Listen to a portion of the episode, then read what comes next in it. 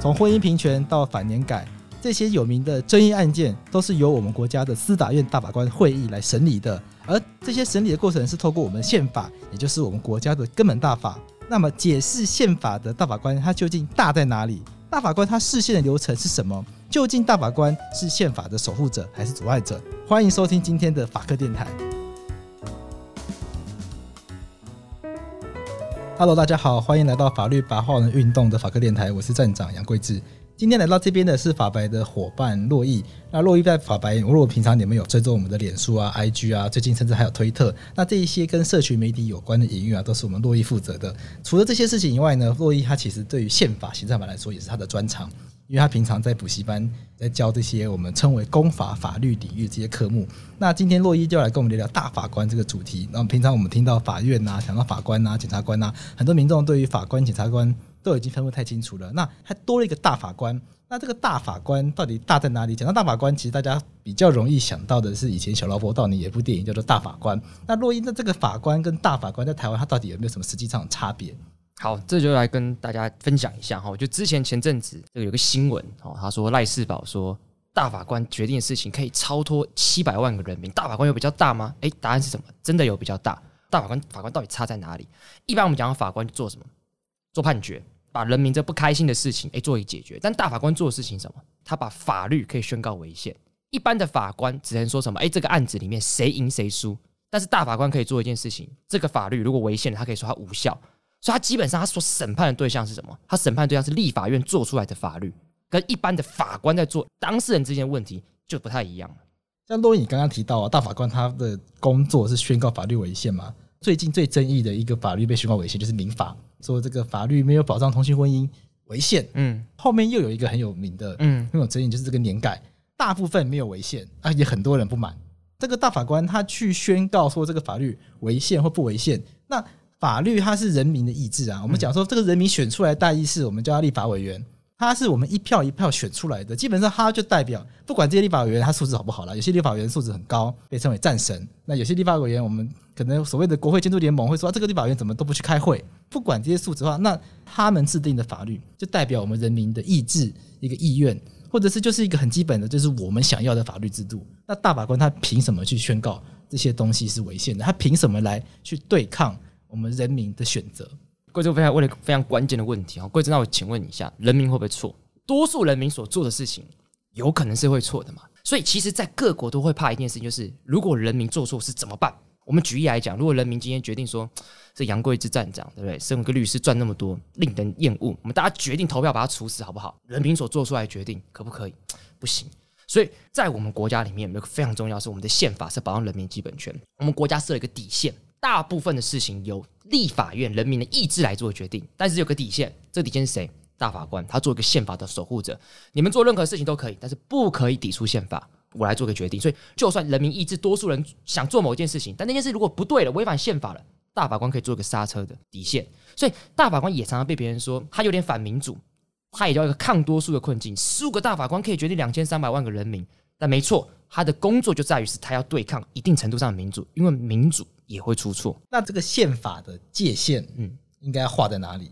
如果这个人民的决定一天到晚被这个大法官宣告违宪啊，或者是有时候是人民期待他宣告违宪，大法官却没有宣告他违宪，那都要落入一个去满足人民的期待吗？还是他真的有一定的判准是可循的？必须坦白讲一件事情：我们国家大法官制度底下，大法官就是最终局的人，所以大法官决定完事情，基本上没有人去推翻，除了大法官自己。贵子可能好奇的问题是说，大法官他所做出来的事情，如果跟人民期待如果不一样的话，我们究竟该怎么办？所以，其实坦白讲，我们国家针对大法官谁可以当大法官这件事情，其实就做出了很严格的一个筛选。所以，要从谁可以当大法官，对，就要先做把关。对，因为如果像我当大法官，他肯定国家会出事嘛，对不对？但是，我就当不到大法官，是因为国家对大法官有一个很严格的筛选，所以至少确保当大法官的人还有一定的法律上水准。然后再加上大法官在决策的过程当中，我们又有限制一些条件，确保他们是有一定程度上的共识的。再加上大法官最后会把他所做出来的决定写清楚，让大家知道我为什么要这样子做。那目前在我们的法律制度里面，谁可以来担任这个大法官？当大法官的程序大概是要总统提名，立法院同意。OK，这件事情就不容易了嘛，对不对？总统要觉得你很棒，立法院也要觉得你很棒，你才能当到大法官。好，那谁的总统可以觉得他很棒？大概分四种人：第一，法官；第二，检察官；第三，律师；第四，学者。那当然，这四个必须要在他职业上必须要一个重大的成就，好比说他声誉卓越，好比说他有重大影响某个法领域的著作，才有可能会被总统提名被同意。所以这个整整程序都可以确保说，我们国家被提名的人绝对是非常非常优秀的人。大法官是总统提名，那立法院同意吗？嗯，那像比如说这个录音的当下，总统是蔡英文女士嘛，她是民进党的，那国会也是民进党是多数嘛？那这个大法官的选任确实能够达到这个监督的这个效果吗？当然一定还是会。几个原因，第一，我们会政党轮替嘛，所以现况底下，我们十五位大法官里面有八位是马英九提名的，有七位是蔡英文提名的。哦，所以大家再怎么不开心同性婚姻，再怎么不开心这个年改释字，其实都是多数马英九提名所造成的。政党会轮替，立法院也会轮替，所以它也可以确保颜色会会有划分的。这是一个我觉得最主要原因。那第二个。其实大家对大法官的要求是，他必须要独立审判。所以其实蛮多的大法官在做决策过程当中，你要想想看，大法官通常都是什么？社会上最厉害的人。贵智，你会觉得最厉害的人最爱什么事情？发大财，发大财。好，多多数人是这样，但大法官比较不缺钱，他们一定爱面子嘛。每个大法官一定会很在乎自己的声誉的问题，所以很多大法官可能在决策过程当中，也会为了避免我被贴上我是某个颜色的大法官。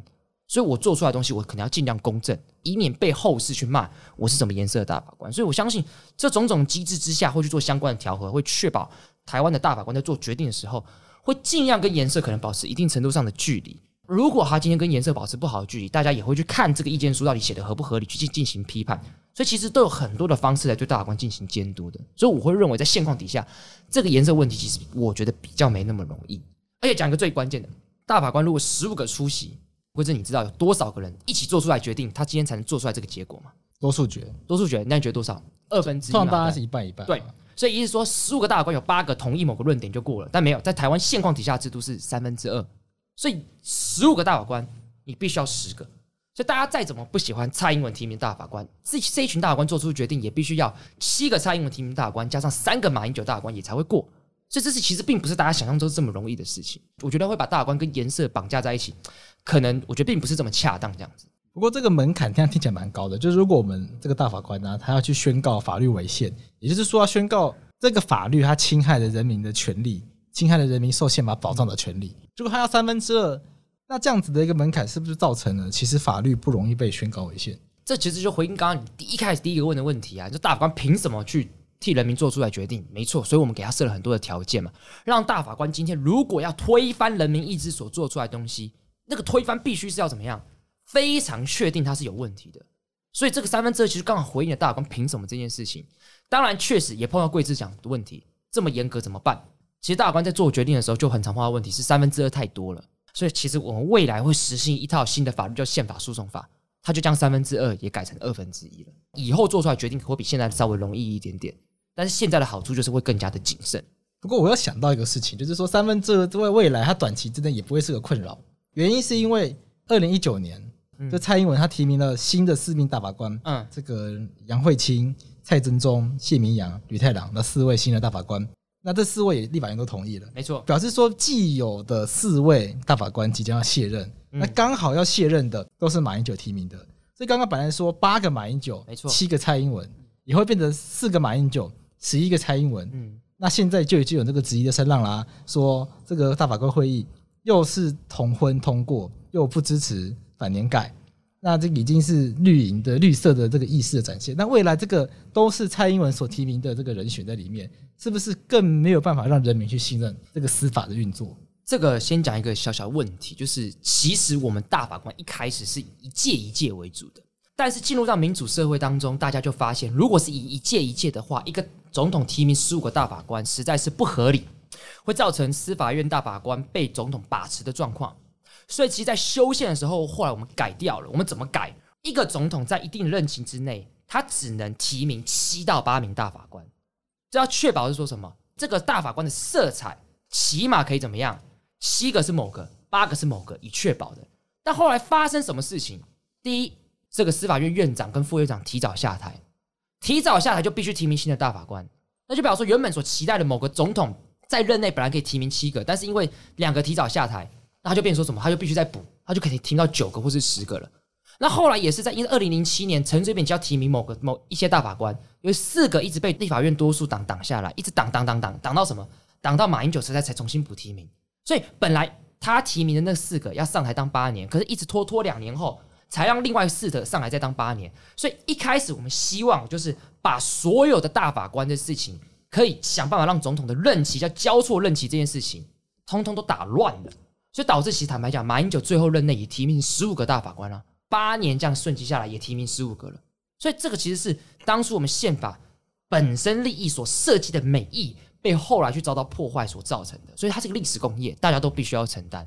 所以会不会发生蔡英文控制十一个大法官事情？就正如我刚刚讲的，我觉得总统要控制，坦白讲没那么容易。我觉得是真的没那么容易。人民这么不开心，人民就应该把蔡英文给换掉。换成新的国民党或者其他政党的人来提名大法官，我觉得这也是人民可以做选择的事情。现在的大法官呢、啊，能不能帮我们听众朋友介绍一些？好，没问题，我就去介绍一个最有名的大法官许宗力大法官。好，许宗力大法官是一个，我相信在听众前面你听到的，就是如果你是读法律系的，没有人不认识他。好，他是宪法的巨擘，大家都读他书长大的。好，那许宗力大法官在成长过程当中也是非常非常的厉害，他他一下就考上律师跟司法官。但是他他就是不做律师司法官，因为他这一生他就是想要做走学术方面，所以后来去德国留学回来，在台大法律系当教授，后来被提名当大法官。但是许宗力大法官最有趣的事情是什么？他其实早就当过大法官了。他早在两千年，呃，陈水扁那时候当总统的时候，他就被提名当大法官，当完八年。只有后来呢，大家就再次提名他，让他再次当大法官，而且这次还当司法院院长。哦，所以这其实产生了一个重大争议，叫做司法院大法官可不可以？再任的问题，那贵子，你觉得大法官可不可以再任？我是主持人嘛，怎么反问我这个问题？竟然被反咨询，没关系。这个游戏很有趣嘛，就是说，因为宪法它规定说不可以连任嘛，大法官是不可以连任。对，其实从这个字面上一来看，不能连任是不能够连续当嘛。对，卸任之后再回国，这个做什么？东山再起，嗯，似乎没有不行嘛。没错，这个这个其实就稍微回应一下，就是说，你看我们总统可不可以再任？可以嘛？总统一次一任四年，连选连得任一次，但是他没有说他不能再任，所以总统可以再任。大法官也是如此，大法官一任八年，他不得连任。但是宪法有没有说他不能再任？没有。所以逻辑来看的话，似乎好像是可以再任的。而且再加上大家都说我们国家宪法是抄德国的，德国的宪法是有说不可以再任的。所以我们既然抄的那个母国是说不可以再任，才是不可以再任。那我们没有说他不可以再任，好像就是可以再任。所以他后来这个争议的来源在哪里？如果这个宪法宪法说不清楚，争议来源就是因为宪法说不清楚。所以大家通常按照一般的逻辑，没有禁止的，不就应该是允许吗？没错，但是那个没有禁止就是允许，可能是对人民啊，跟国家可能还是有点不太一样。会有这个争议，表示说应该是有某一些理论嘛，就是认为说他不可以再任，就是这就是一个宪法解释的问题。这个确实产生宪政体制上产生一个很重大的争议，引来非常非常多人的批评。哦，但是他就后来就还是再任，哎，一路当到现在。这个再任与否？究竟会有什么样的争议？就是说，这个回来再当好，这个理论上说，这个人当过了，比较有机会不会成为恐龙法官啊。就这种恐龙法律人，理论上这个经验越老，姜是老的辣。那这个当过又回来当，到底有什么不好？来，贵子，我问你个问题：假设你今天来我家做客，然后你觉得我们家煮饭非常好吃，你念念不忘，你会不会想再下一次？那蛮好的，最好不要收钱。对，不会收钱，要不要再下一次？要要要。好，你心里会怎么想？说怎么样我可以来下一次？那通常就是说什么表现好一点。对了，跟这个保持打好关系，我就会有下一次。没错，非常多人质疑大法官这件事情。我今天被提名，那我是不是对某一个可能未来会提名我的一个人，或者是政治团体，我的所有做出来解释对他投怀送抱，以便怎么样，我未来还可以再当一次？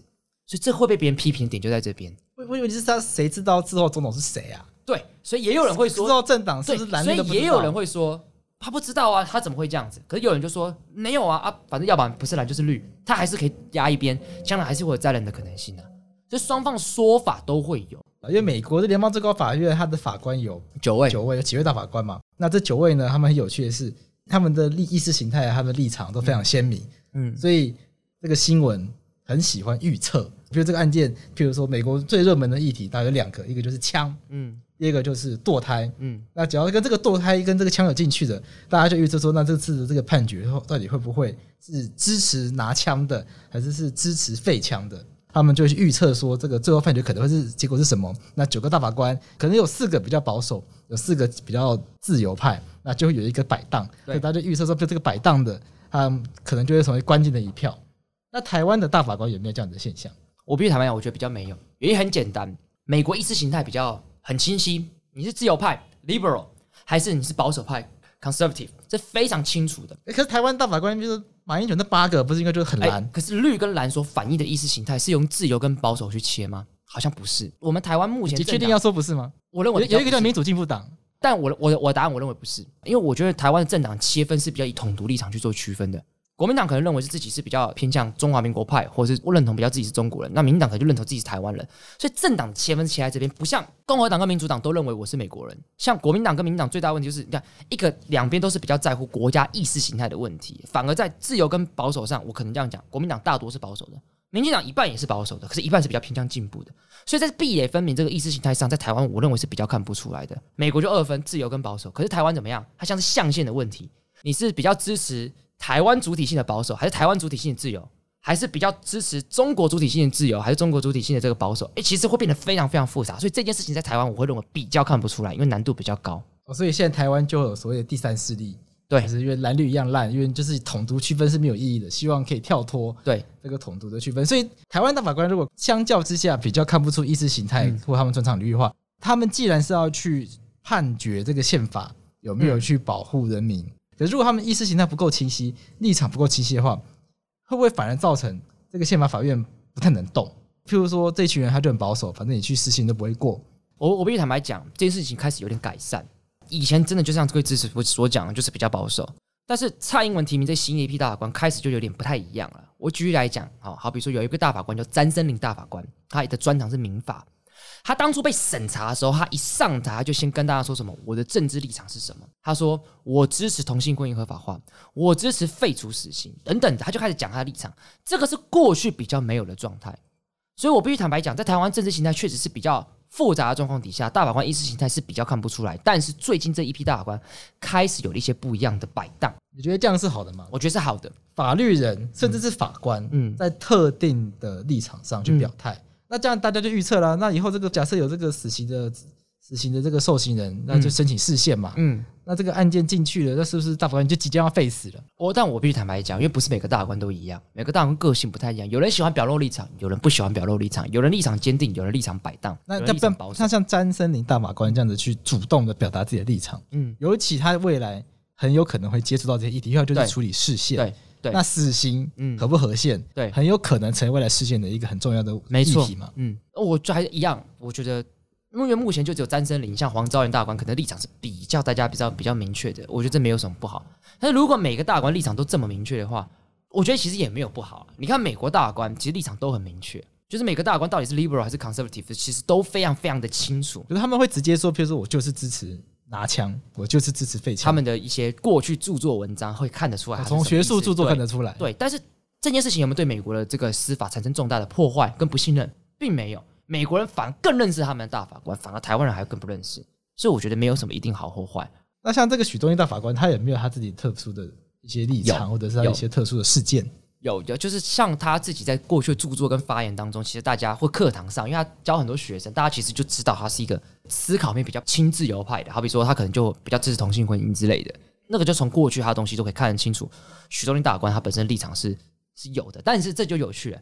当他在被立法院做审查的时候，他反而对这些立场比较没有去回应，但这也有可能是因为。这个跟他被提名是院长是身份是息息相关的，我觉得有趣喽。刚刚我们都讲大法官嘛，对你这边特别强调他是院长，那这个司法院院长，嗯，他同时又是大法官，对，他有什么特殊的意义吗？有非常特殊的地方。贵子考你一下，刚刚我们教到现在，大法官一任多久？今天这个主持人一直被考试这回 大法官一任多久？八年，非常好，基本上就只能当完这八年，他不能再连任了，所以他的身份是有保障的。但是你知道在宪法里面的规定，司法院正副院长任期多久？你知道吗？没有规定，甚至在法条里面很明确讲，正副院长的任期是不受保障的。所以你问了一个很关键的问题：正副院长跟一般大法官，跟那十三位大法官有什么差别？十三位大法官当八年一定要当完，但是这两个为什么没有任期保障？他们是跟蔡英文一起下台吗？没有，这就是有趣的地方。因为正副院长跟其他十三位大法官的工作有一点不太一样。十三位大法官就当大法官，但是正副院长做什么事情？还要做一点司法行政的事情。好比说前阵子司法改革国事会议，你看得到许宗力出现，为什么？因为他做行政的事情。是不是跟大家解释一下什么叫司法行政？就是又司法又行政，就如同我刚才讲的，这十三个大法官只要做大法官解释，但是许宗力大法官可能这个正副院长他必须要去比较去做一些国家相关的政策。我举例来讲，像司法改革国事会议，他是要透过政策的改变我们国家司法改革这件事情，大法官原则上是不碰，但是正副院长会碰。司法院可以去提名相关的草案，所以我们这这四年有提名所谓的宪法诉讼法大法庭草案，许宗力大法官跳下去炒你的，可这些都是十三个大官比较会做的。所以司法行政意思是说，我除了判案之外，我还要做一些行政的事情，而这件事情就隐含一件事情，你只要做行政，你就要负有什么东西，一定的政治责任。所以为什么他们两个这任期是不受保障的？因为整个宪法的设计。他们两个是有一点政务官的性质，他必须要负起一定的政治责任，或许有赶他下来的权利，也说不定。但是因为这没有产生过重大争议，所以对他们的定义跟定位其实并没有说那么清楚。但是确实，整个宪法设计结构，这十三个大法官跟那正副院长就是不太一样。那希望会不会有点冲突啊？假设他草拟法案被人家提起视线，那不是很尴尬吗？你自己做的东西，大法官自己参与的。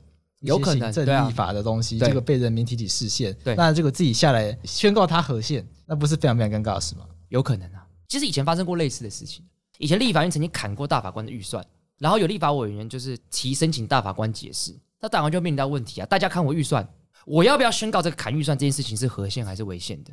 你觉得大法官会受理还不受理？不受理的话，不是很奇歪吗？对啊，没错，所以大法官就受理了嘛。大法官意思就是说啊，这件事情其实。不是针对我们来的，它是针对我们这个职位而来的，所以，我们今天不说，明天也会影响到其他的大法官，所以我们必须要勇敢的去解释。这跟大家解释一下，介绍一下这个案例，因为我们相信我们台湾到现在七百多号，大家最熟悉就是七四八，因为七四八就是那个同婚嘛。其实简单，其实已经到很后面了。其实简单来讲，就是大法官曾经做过一套解释，针对我们国家修宪机关做一些他觉得做的不对的事情，所以宣告他所做出来的修宪的这个结果是违宪的。那大家就不爽，就觉得你大法官凭什么把我做出来决定宣告违宪？所以就砍大法官的预算，一批立法委员就针对这个砍预算的事情申请大法官解释，所以大概是这样。整件事情其实坦白有一点荒谬。那有没有其他的有趣的这个宪法的案件？呃，我们就讲一个我自己认为最近最重要一个靠大法官解释，好，就是贵司平常用保养品吗？害羞，这个害羞。如果未来有业配的话，我们就多接一些保养品的业配。这是说，只不过这个 podcast 大家看不到这个脸，所以好像接一保养品怪怪的。那那你觉得我用平常我用保养品吗？看起来就没有在用啊？屁的，我们就是我们就是最会用的。这就讲一件事情了。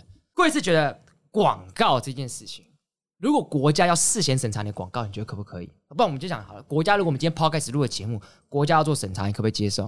啊，这当然不行啊。可是广告跟这个是不一样的言论啊。好。这重点来了，对不对？好，你讲非常好。所以国家其实针对一些言论，它基本上是尊重的。好比说像我们这种 podcast，可是今天国家就针对有一些广告，它会做事前的审核。好比说什么化妆品广告，好比说什么药物的广告。为什么？因为这些东西对人体影响比较大。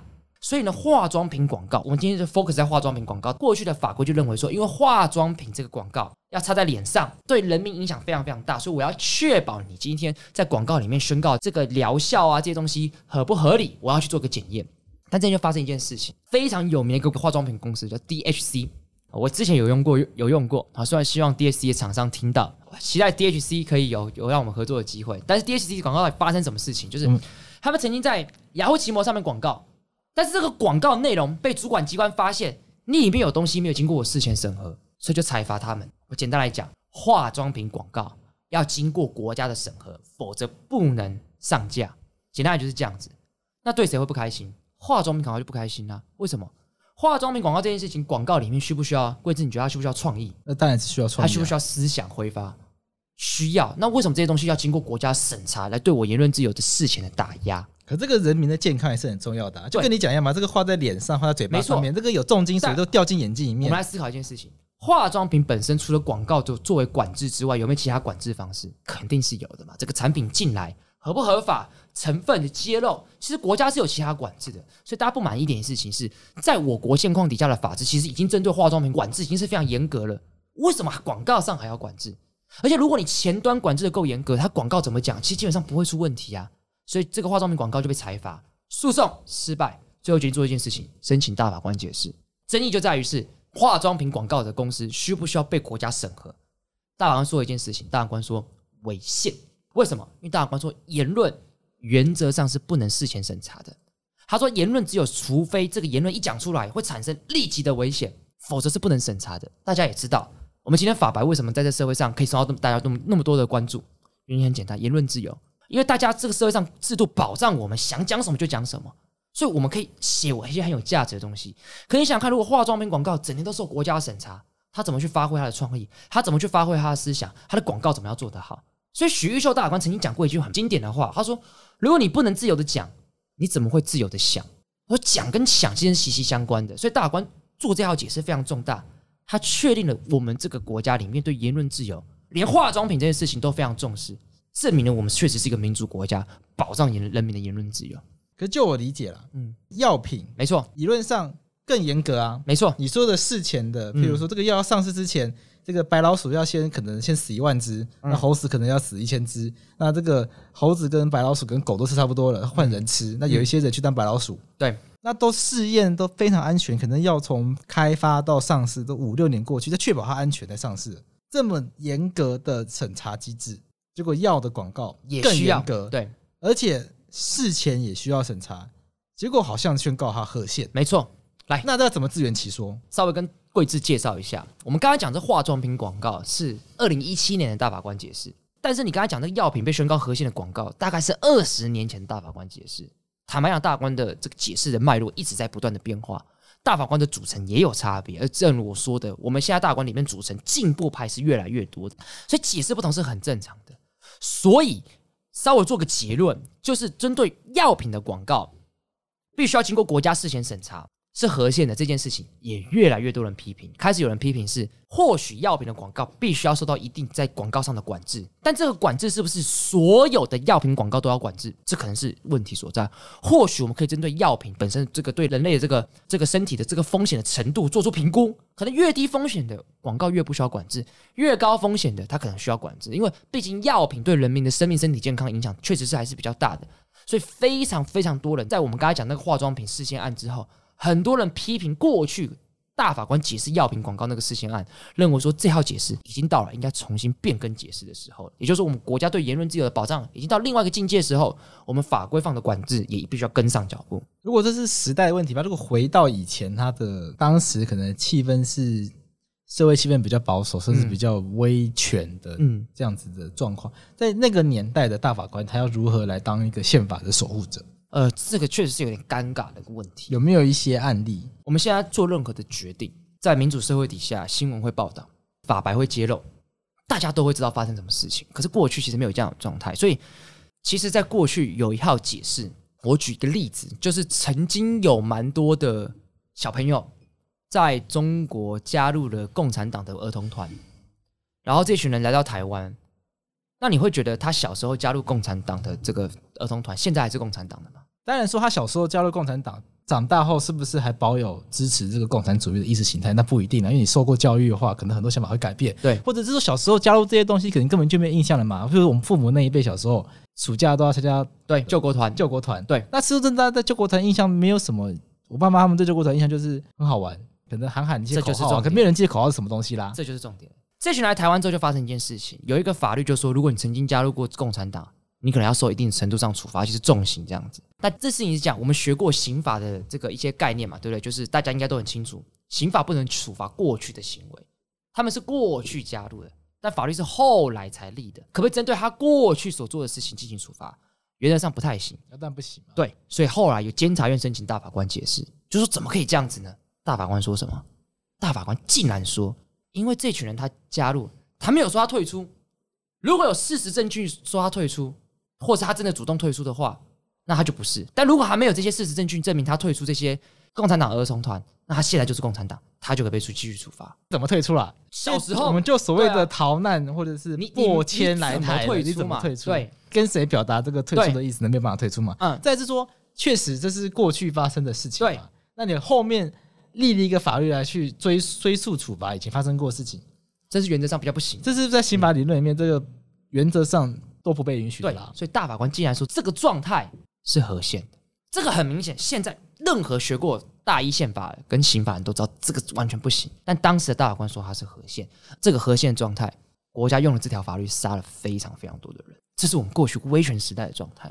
法白有一篇文章就讲威权大法官，里面对这就有非常非常清晰的介绍啊，那是我写的。这样过去管他谁提名的，都是蒋介石掌握的那个年代的氛围、民主跟法治的观念，甚至相关的机制都非常非常不健全，就造成这样子的悲剧了。但我觉得有趣的是，他是监察院提起的这个反年改，好像监察院也有提起过实现过。那监察院是不是在这个人权的保障上面，也可以扮演一样类似这样的角色？稍微讲一下啊，监察院比较是针对不当党产条例申请大法官解释，不过还是要跟贵志讲一下这个时代的差别。现况底下，大部分的申请大法官解释的是人民，人民在捍卫自己的权利，经过诉讼的失败的程序之后，大法官解释是他唯一最后的挑战。什么叫诉讼的失败？就一路败诉到底，一路败诉到底，他才能申请大法官解释。因为你胜诉，你干嘛申请大法官解释？多花钱，对不对？大部分是我胜诉，但我还是希望这个国家法律可以改一改。不太可能，这不行吗？没有人那么伟大，对，而且没有诉之利益嘛，对，你你都赢了，你干嘛国家还要花一个资源在你胜诉的上面做什么？最近就有个例子啊，嗯，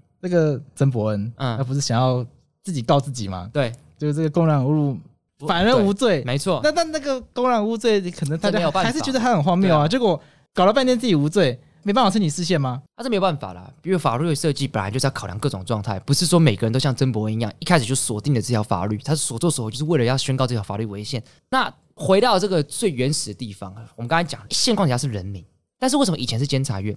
在一九四六年所立出来的宪法里面，监察院是人民所选出来的，监察院是到后来的修宪才变成现在是总统提名、立法院同意的。曾经台湾有四十几年当中，监察院是人民所选出来，但是人民所选出来是中国的人民所选出来的。因为一九四四七年、四八年实施这个宪法选出来之后，一九四八年选出来之后，我们就国民政府一九四九迁册来台湾，一路在台湾当了四十四年民选的监察委员。可是你要知道，秋海棠中国选没错。但是要知道一件事情，当初国民政府刚迁册来台的时候，法律水准好不好？人民的法律水准没有像现在这么好，所以当初律师少。法律人民水准又不好的时候，他没有办法透过自己的方式来捍卫自己的权利，所以那时候谁背负了向国家捍卫人民权利的角色？监察院当初所选出来监察委员，大部分是中国地方上的有名的读书人跟士绅，所以他们是比较是了解知识跟法律水准的。所以当初的大法官解释，在两百号之前，很多都是监察院所提起的。但是后来修宪之后，监察院变成不是民选之后，监察院申请释宪机会也大幅的降低，现在也确确实越来越少。这是一个很重要一个历史背景下的一个结果，这样子。现在不当党产这个不是大法官不让他申请吗？对，但是你也不能说大法官不让他申请。就如我刚刚讲，因为他不受理啊。哎，你听我讲一一件事情，就像我刚才讲，人民胜诉可不可以申请大法官解释？不行。所以大法官针对每一个人能不能申请大法官解释，其实都做了一定程度条件下的设置嘛。因为大法官只有十五个，他不可能每件事情都申请大法官解释。所以每一个主体在申请大法官解释的时候，都有自己的条件，就是你一定要怎么样，你才可以申请大法官解释。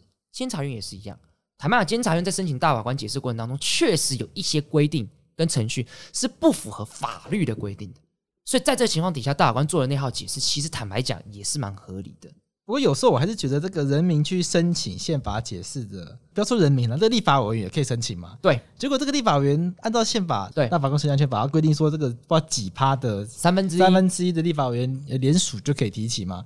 不是随便去立法院揪一下就签个名，对，他就算数。他有一些很特别的规定，没错。来，贵州，我问你啊，如果今天国家发生说啊，有一个法律违宪不太对，怎么样去解决一条违宪的法律是最快的？当然是直接修法，非常好。立法院应该要。那这个少数党，譬如时代力量，对，本来五个，现在变剩几个了？剩三个啊，现在剩三个了。来，这三个其中有一个还在确认党员资格存在中，那实际上可以运作就两个。来，我们就很简单来理解的事情，就是原本立法院就是应该这个撑起修改法律的责任。但是我们今天为什么让他申请大法官解释？就是因为如果他在立法院是少数的、少数的政党、少数的人，所以避免多数暴力，让他有申请大法官解释的机会，这是一个很正常的状态。但是为什么他还是要相关的作为？如果要相关的作为，立法委员如果要想要申请大法官解释，他必须是一个什么状态？他必须是要针对今天不满那个法律要做什么事情，他要尽力修法嘛。不论你是多数党、少数党，你本来就有尽力修法的事情，就像人民。你要申请大法官解释，必须要怎么样？你要有诉讼嘛，败诉嘛。你尽力了，失败了，我才让你申请大法官解释嘛。大法官人有限，不是谁都可以申请大法官解释。同样，立法委员也是嘛。你要申请大法官解释，你是不是要修法？失败了，因为确定你是少数，我才让你申请大法官解释。不能怎么样？一大家只要到立法院来联署一下就，就就直接申请大法官解释。那我叫我们的立法院修法干嘛？少数党一辈子通通都申请大法官解释就好了。所以，这个案件审理法里面本身要求你的立法委员一定要行使职权，就跟人民一样。你要在你的岗位上尽力，失败，得不到结果，我才让你的申请大法官解释。那要怎么去认定这个立法委员还有行使职权？这个非常的复杂。我坦白讲，我觉得在这个 podcast 上讲起来会非常非常困难。不过我们就很简单来讲，立法委员可以至少提出法案。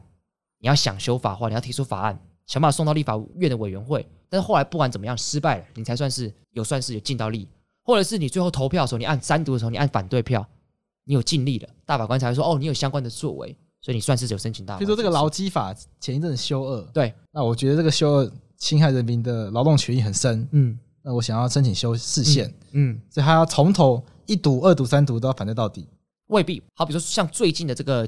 反年改的释字，大法官就是看他在议会里面作为。好比在在释字七八一号解释，大法官就说：哇，这很多国民党立法委员在议内，在这个议场内有抗议，算一算人数有三十八个人，所以就算是你们算是有行使职权的，在议场里面抗议这样也算。你还有算是你有相关的作为去表达你的这个政党的立场，而且你尽力了，你失败了，对不对？他在抗议不一定有背个票，对，或许不一定。那躺在总统府前面淋雨，这样算不算？我我个人认为，其实我觉得蛮蛮算的，但是或许或许大法官所认定的立场还是说，你这相关的作为必须要在。立法院院内，因为你做事才才会有效力嘛。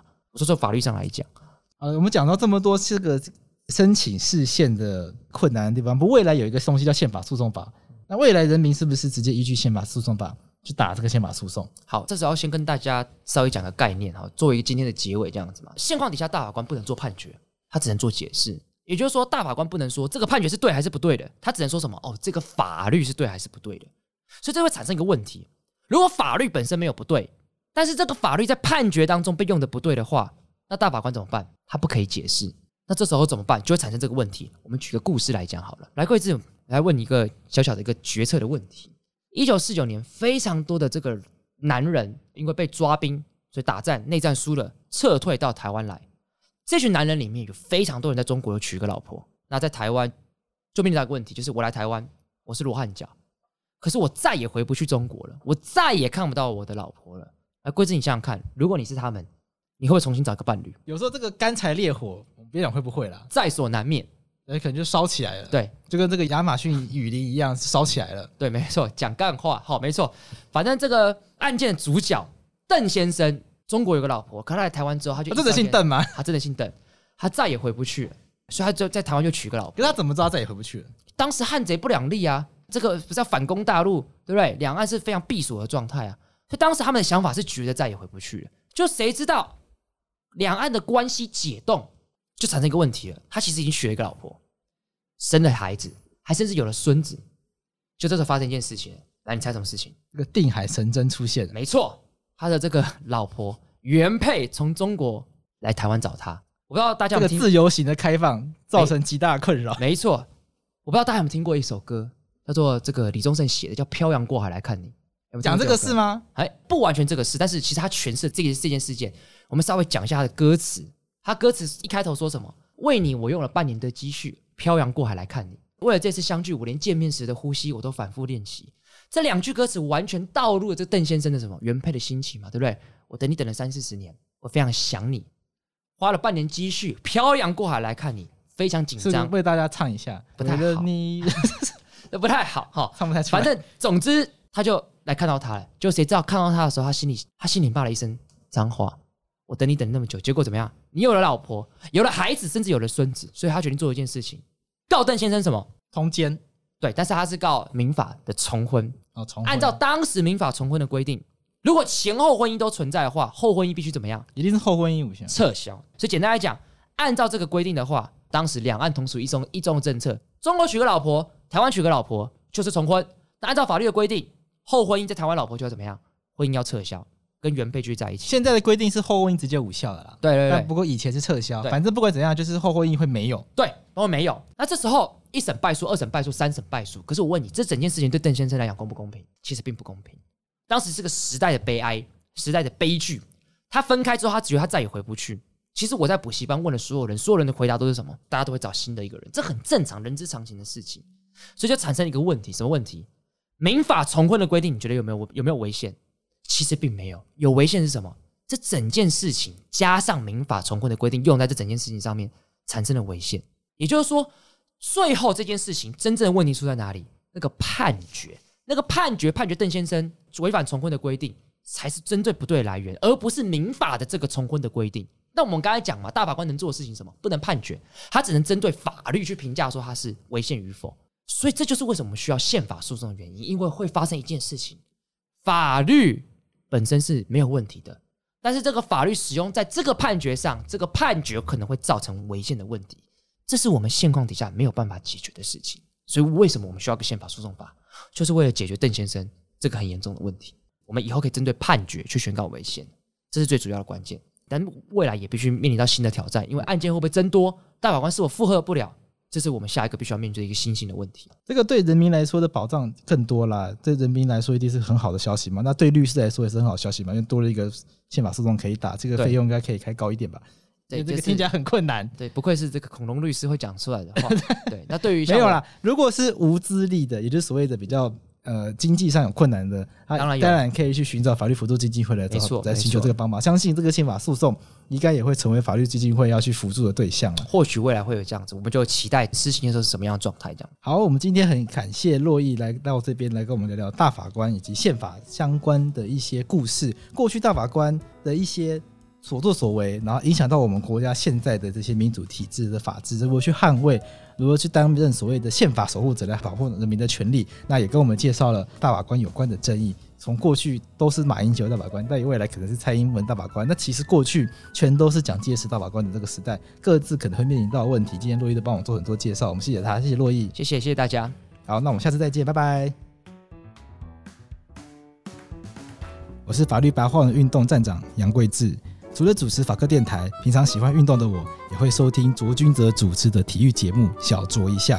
赶快到 Apple Store、Google Play 搜寻 SoundOn S O U N D O N，下载 SoundOn 声浪 APP，带给你更多丰富的收听体验。